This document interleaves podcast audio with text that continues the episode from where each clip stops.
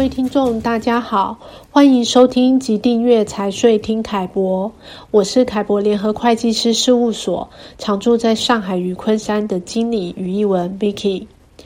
在上篇我们介绍了非贸付汇的税务备案流程、办理基本所需要的资料以及登记作业。在本篇呢，我们会继续以上海市申报作业为例。对非贸付汇税务备案流程当中的税务扣缴申报、支付备案以及税务后续事项来进行说明。非居民企业所得税扣缴申报呢，扣缴方式有分为两种，分别是法定源泉扣缴以及指定扣缴。指定扣缴呢，是指对于境外公司或者是个人取得来源于大陆的积极收入，像是工程或劳务服务等啊，而且已经按照在上一篇所提到的啊，完成这个境内机构和个人发包工程作业或劳务项目备案，以及核定利润率。和指定扣缴义务人的情况时，那么在进行企业所得税扣缴申报的时候，申报方式就应该要选择这个指定扣缴申报。那么另外一种法定源泉扣缴呢，也就是非属于前面提到的指定扣缴，基本上都是采用法定源泉扣缴的方式来做申报。那么这个申报的路径，在电子税局的非居民扣缴企业所得税套餐当中可以搜索得到。在填报呃所得税扣缴的时候啊，有有一点需要留意的是，这个代扣缴企业所得税申报期限是在实际支付或者是到期应支付日之后七日内啊会到期。那么申报日如果晚于这个支付日期超过七天的话，会产生滞纳金。在完成扣缴申报以及缴款之后，可以在这个税局的系统当中来下载扣缴企业所得税报告表以及企业所得税的完税证明。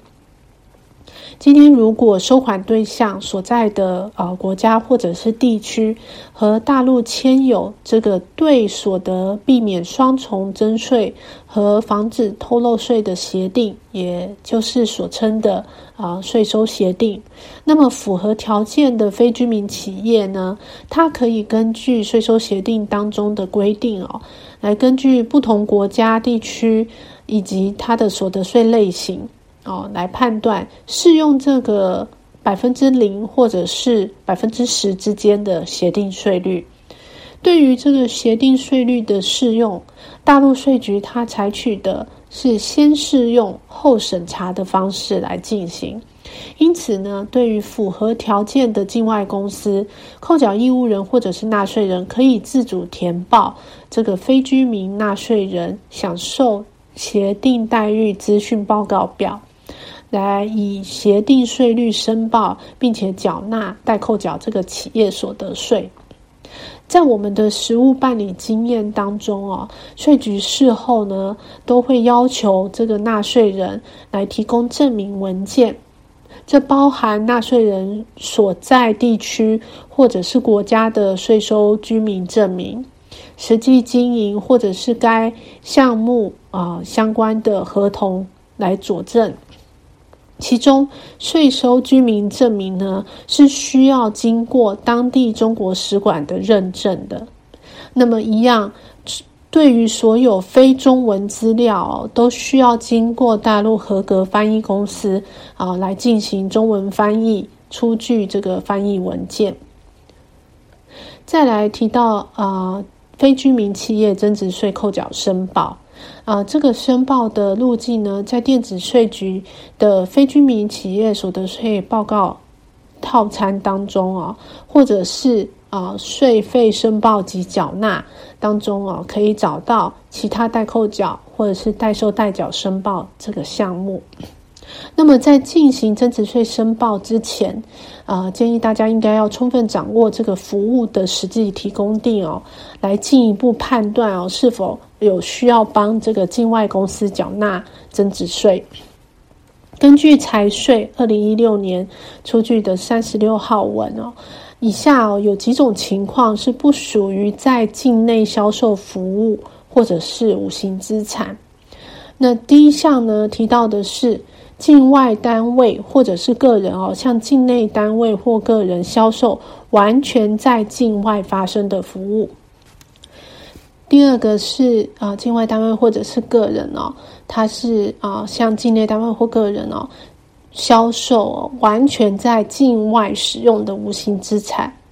第三个是啊，出租完全在境外使用的有形资产。那第四个就是财大陆财政部和国家税务总局规定的其他情况，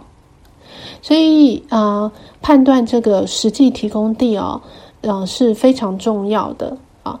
那么在填报增值税的时候呢，啊，按照系统指引哦来选择对应的合同，并且按照这个服务提供内容哦来选择合适的增值税应税项目以及代扣代缴。报告表和明细表，在完成增值税的扣缴申报之后，一样可以在税务系统当中下载这个增值税的完税凭证，还有代扣代缴税款报告表以及明细表。那么扣缴义务人呢，可以以此哦作为进项税额的入账以及抵扣的依据。那么再来是啊对外支付备案。按照规定呢，境内机构和个人在向境外单笔支付等值五万美元以上啊，这个这里的指的是不含等值五万美元哦的时候呢，会需要进行税务备案。那么在进行这个支付的税务备案的时候呢，需要注意几个事项啊。第一个是啊，选择本次要支付对应的合同。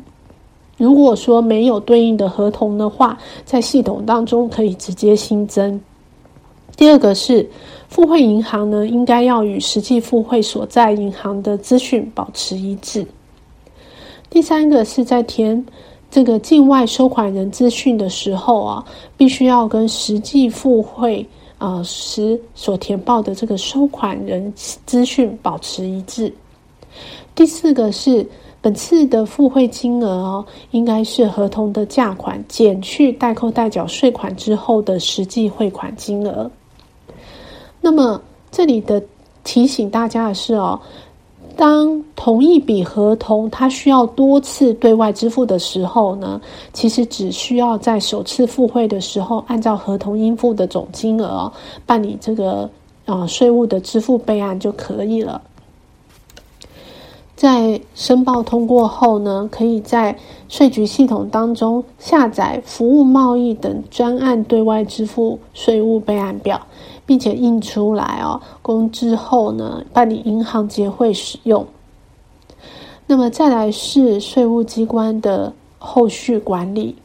在实际操作当中呢，对外支付备案验证码是进行银行结汇的必要信息之一。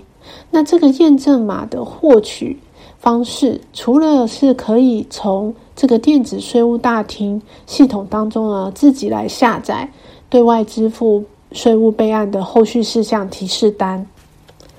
在对外支付备案成功的时候呢，税局系统也会哦自动发讯息哦给在系统当中哦预留的联系人。啊，以短信的方式来通知这个支付备案验证码，